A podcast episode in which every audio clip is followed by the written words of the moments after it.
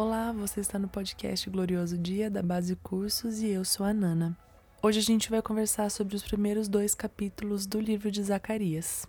Lembrando que esse podcast aqui é fruto de um curso da Base Cursos, também chamado Glorioso Dia.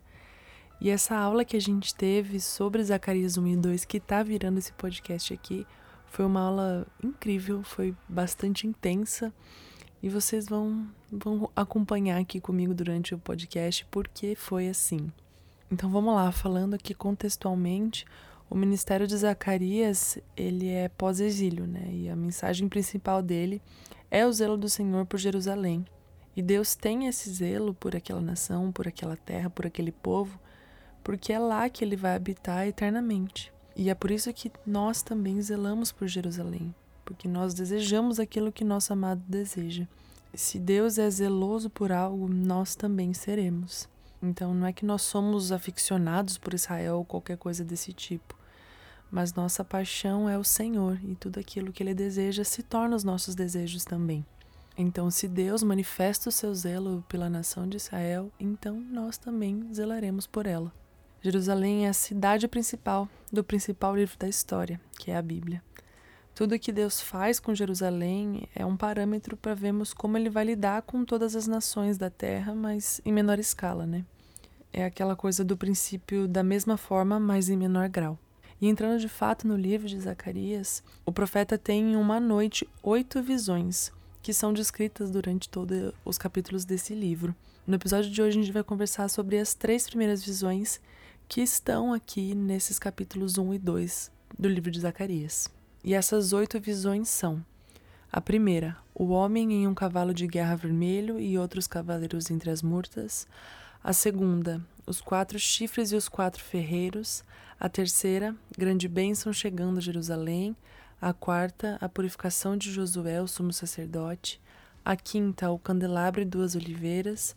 A sexta, o rolo voador a sétima, a mulher no cesto na Babilônia, e a oitava, os quatro carros. E como eu disse, hoje a gente vai conversar somente sobre as três primeiras. E elas estão intimamente relacionadas. Na primeira, que vai dos versos 7 a 17 do capítulo 1, o Senhor prometeu restaurar Jerusalém e o seu templo. Já na segunda, que vai dos versos 18 a 21, ele prometeu julgar as nações que afligiam Israel. E a terceira, que vai do capítulo 2, dos versos 1 a 13, ela desenvolve os temas de Jerusalém sendo cheia da glória, da prosperidade, expansão e proteção de Deus. Bom, Zacarias era contemporâneo de Ageu, ele desenvolveu as verdades destacadas por Ageu, então existe uma relação importante entre os textos, as mensagens desses dois profetas. E fica aqui a nossa recomendação que se você quiser estudar bem a fundo, entender bem o contexto histórico deles dois, é muito interessante que estude os dois livros juntos. E nós damos bastante contexto histórico aqui para vocês no nosso podcast e nas nossas aulas, porque a gente entende a necessidade de entender o contexto histórico para entender melhor até a profecia. Então, além de ser contemporâneo de Ageu, Zacarias também era descendente da família sacerdotal. Ele era jovem e ele é o profeta mártir citado por Jesus em Mateus 23, 35. E a mensagem de Zacarias foi dada no contexto da, após a maior crise nacional de Israel no Velho Testamento. Muitas pessoas foram levadas cativas para os campos de trabalho né, da Babilônia por 70 anos, isso em 606 a.C., e cerca de 50 mil exilados judeus retornaram a Jerusalém em 536 a.C. para reconstruir o templo. E aí, depois de dois anos de trabalho para reestruturar esse templo, eles acabaram ficando desanimados e desistiram da obra por 16 anos. E esses obstáculos né, que fizeram com que eles desistissem incluem oposição política, crise econômica, crise agrícola, medo, enfim, várias questões que foram causando mesmo a mornidão e uma letargia espiritual em Israel. E aí, depois desses 16 anos, Deus enviou profetas para despertar o espírito do povo e começar novamente a reconstruir esse templo, mas concluir a obra e botar o templo para funcionar. Então a gente já vê que o início do livro de Zacarias é, é um chamado do povo para o arrependimento. Ele está ali destacando as emoções divinas para que o povo entenda mais sobre Deus, como o zelo de Deus, a sua ira, misericórdia e paciência. Então é nesse contexto onde o profeta está mostrando das emoções de Deus para o povo, chamando eles para arrependimento, que se dá o início às oito visões de Zacarias. Então vamos lá falar sobre as três primeiras visões que Zacarias teve, que estão nos capítulos que nós estamos estudando hoje. A primeira delas contempla os versos 8 a 17 em Zacarias 1. Eu vou ler para vocês do 8 ao 11. Tive de noite uma visão, e eis um homem montado num cavalo vermelho. Ele estava parado entre as murtas que havia num vale profundo. Atrás dele se achavam cavalos vermelhos, baios e brancos. Então perguntei: Meu senhor, quem são estes? E o anjo que falava comigo respondeu: Eu lhe mostrarei quem são eles. Então o homem que estava entre as murtas disse: Eles são os que o Senhor enviou para percorrerem a terra. Eles responderam ao anjo do Senhor, que estava entre as murtas, e disseram: Nós já percorremos a terra e eis que toda a terra está agora calma e tranquila. E bem, essa visão contém quatro pessoas ou grupos interagindo. O profeta Zacarias, o homem no cavalo de guerra vermelho, que é o anjo do Senhor, o anjo intérprete chamado o anjo que falava comigo, e os anjos patrulhando em uma manada de cavalos seguindo o homem. O homem que estava entre as murtas, ele é mencionado duas vezes, e o anjo do Senhor, que estava entre as murtas, também é mencionado duas vezes nesse capítulo. É, só para tirar qualquer dúvida, eles são a mesma pessoa. O anjo do Senhor citado aqui é o Cristo pré-encarnado. O cavalo vermelho de guerra aqui significa um conflito militar. Vermelho, como é cor do sangue, simboliza o julgamento de Jesus sobre seus inimigos. As murtas falam simbolicamente sobre Israel, é, já que elas eram muito comuns na terra de Israel. E o homem de pé entre as murtas se refere ao Senhor profundamente envolvido com Israel, mostrando para eles a garantia de que ele estando com eles, eles estarão seguros. O termo baixada muitas vezes é traduzido como um vale, que fala da posição humilde de Israel. O anjo que falava com o profeta era um anjo enviado para interpretar as visões, que conversou com Zacarias, né, já que o texto diz o anjo que falava comigo, então ele falava com ele durante as visões noturnas, a fim de ajudá-lo a compreender essas visões, né? E aí nós temos os cavaleiros angelicais que patrulhavam a terra e relatavam ao Senhor o que eles observavam na terra, né, nessa missão que o Senhor comissionou para eles. E essa patrulha dos anjos relata uma tranquilidade militar, dizendo que a terra agora está calma e tranquila. E realmente, né, isso era algo que estava acontecendo ali naquele período histórico, porque era um período entre duas invasões. Então, uma já tinha passado e uma ainda estava por vir. Então, aquele período ainda estava com tranquilidade militar. O verso 12 diz: Então o anjo do Senhor disse: Ó Senhor dos exércitos, até quando não terás compaixão de Jerusalém e das cidades de Judá, contra as quais estás indignado há setenta anos?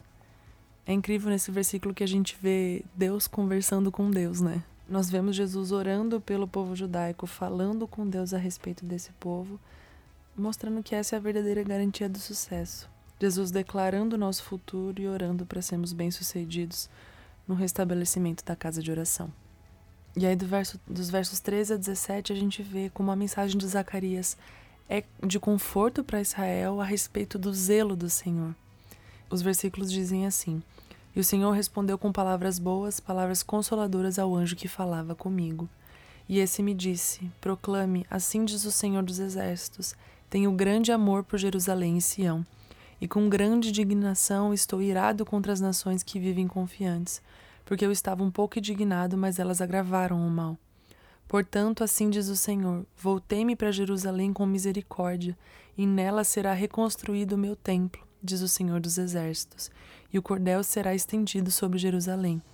Proclame outra vez, dizendo: Assim diz o Senhor dos Exércitos: As minhas cidades voltarão a transbordar de bens, o Senhor voltará a consolar Sião e voltará a escolher Jerusalém.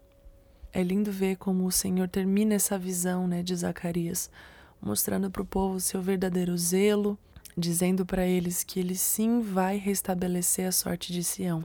Afinal, ele tem grande amor por ela.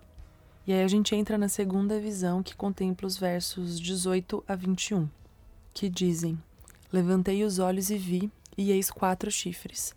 Perguntei ao anjo que falava comigo: O que é isso? Ele me respondeu: São os chifres que dispersaram Judá, Israel e Jerusalém. O Senhor me mostrou quatro ferreiros. Então perguntei: O que é que eles vêm fazer? Ele respondeu: Aqueles são chifres que dispersaram Judá, de maneira que ninguém pode levantar a cabeça. Mas esses ferreiros vieram para os amedrontar, para derrubar os chifres das nações que levantaram o seu poder contra a terra de Judá para a espalhar. E bem, os quatro chifres representam quatro reis, e os quatro ferreiros representam quatro instrumentos de Deus para destruir os quatro reis. Ou seja, como a gente já viu várias outras vezes, Deus levanta nações para disciplinar Israel, mas depois ele também disciplina essas nações. Então, esses quatro chifres falam de quatro nações agressivas que perseguiriam Israel. Afinal de contas, os chifres são símbolos de poder. Então, Zacarias vê quatro ferreiros derrubando os quatro impérios de chifres que atacaram Israel. Esses quatro ferreiros podem representar impérios usados por Deus para destruir o império que anteriormente precedeu o deles. E aí a gente pode, e aí a gente entra na terceira visão, que já é parte do capítulo 2, dos versos 1 a 5, que dizem: Levantei os olhos e vi, e eis um homem que tinha na mão um cordel de medir. Então perguntei: Para onde você vai? Ele me respondeu: Vou medir Jerusalém para saber a sua largura e o seu comprimento. Eis que o anjo que falava comigo se afastou, e outro anjo veio se encontrar com ele. E lhe disse: Corra e diga àquele jovem: Jerusalém será habitada como as aldeias sem muralhas, por causa do grande número de pessoas e de animais que haverá nela. Pois eu serei uma muralha de fogo ao redor dela, diz o Senhor. Eu mesmo serei, no meio dela, a sua glória. Então, nessa terceira visão, a gente vê um homem que mediu Jerusalém em sua preparação para expandi-la, em que nós temos Jerusalém sendo cheia da glória de Deus, da sua prosperidade e proteção.